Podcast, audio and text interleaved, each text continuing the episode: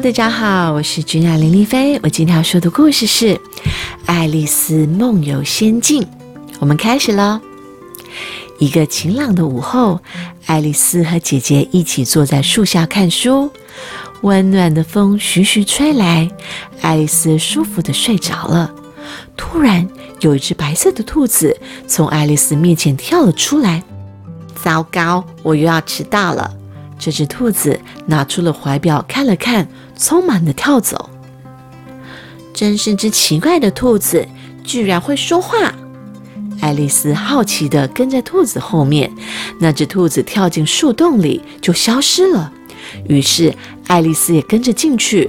爱丽丝好像掉进了一个无底洞，一直往下坠落。洞穴里有许多架子，架子上摆着许多书、画、地图和罐子。往下掉这么久，会不会穿过地球呢？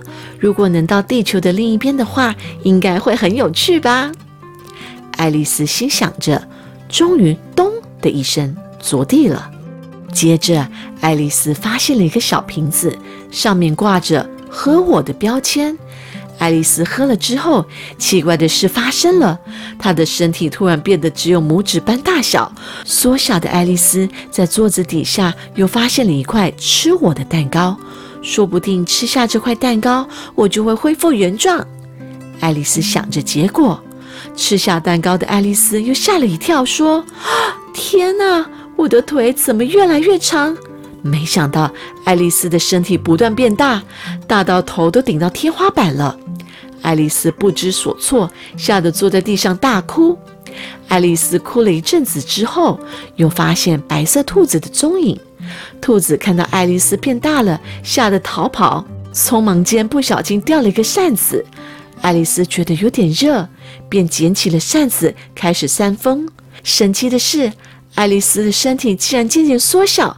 缩小到大约只有六十公分高，使得她不得泡在自己刚刚流的泪水海中。早知道刚才就不要哭了。于是爱丽丝只好跟鸭子和老鼠们一起随着泪水漂流。好不容易脱离了泪海的爱丽丝跟动物们，为了要弄干衣服，开始奔跑。这时，那只白色的兔子又出现了。兔子啊，请告诉我回家的方法。爱丽丝呼喊着白兔，可是白兔一溜烟又消失了。爱丽丝在树林徘徊时，遇到了一只趴在蘑菇上的毛毛虫。毛毛虫看着爱丽丝问：“亲爱的，你为什么这么忧愁呢？”“因为我想让我的身体恢复原本的大小。”“是吗？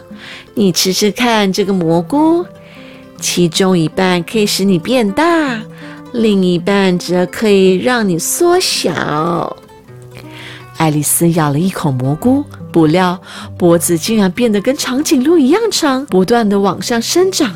惊吓的鸽子用力的用翅膀拍打爱丽丝的脸：“你这只坏心肠的蛇，是不是想来偷我的蛋呢？”“我不是蛇，不要打我！”爱丽丝哭着说：“她又赶紧吃下另外一半的蘑菇，才恢复原本的身体的大小。啊，我终于恢复原状了！”爱丽丝开始到处寻找回家的路，无意间发现了一扇小门。进门之后，她发现一座充满白色玫瑰的花园。走近一看，有一群长得像扑克牌的园丁，正在帮白色玫瑰漆上红色的油漆。你们为什么要把白色玫瑰漆成红色的呢？我们不小心把红色玫瑰种成白色玫瑰，必须赶在女王发现之前都漆成红色。这时，红心女王领着士兵走进花园。女王看到白色玫瑰，气得火冒三丈，竟然种出白色玫瑰，把他们抓起来砍头。女王又看到爱丽丝，便问她：“你是谁？”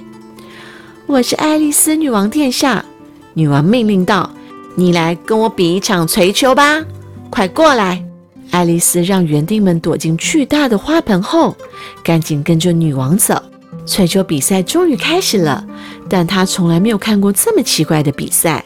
他们把刺猬当成球，红鹤当作球杆，球柱则由弯着身体的扑克牌士兵。搭乘。当爱丽丝想用红鹤的头锤刺猬球时，红鹤就拼命的歪头，刺猬球也不见了好几次。而身为求助的扑克牌士兵却动也不动，或是摊平，或是跑到别的地方去。这场比赛真是乱七八糟，大家都在乱动。不管爱丽丝怎么努力，球都不会进洞。无聊的红心女王觉得爱丽丝很可恶，就把她送进了法庭审判。法庭里正在审判一个红心图案的纸牌人，他偷吃了红心女王的派，由女王自己随下判决。传唤下一个证人，快点作证，要不然就砍头！女王不断的大吼大叫着。这时，生气的爱丽丝站起来大喊：“赶快结束这个荒谬的判决吧！”女王更生气了，怒吼：“你说什么？来人呐，赶快把这大胆的家伙抓起来！不对，把他的头给砍了！”看到扑克牌士兵们逼近，爱丽丝赶紧闭眼，挥舞着双手。爱丽丝，爱丽丝，听到不知从哪里传来姐姐的声音，爱丽丝突然睁开眼睛。你睡了好长的一个午觉，做了什么有趣的梦吗？姐姐问。嗯，我做了一个很奇怪的梦。爱丽丝兴奋地将刚才的梦的冒险故事告诉姐姐，姐妹俩一边聊天一边走回家，刚好在午茶时间回到家里。D N，。哦，爱丽丝梦游仙境真的是一个非常有趣的一个故事哦。它其实有蛮多个版本的，大家也可以去看它的英文版，也很好看，叫做《Alice in Wonderland》。好，希望大家会喜欢这个故事。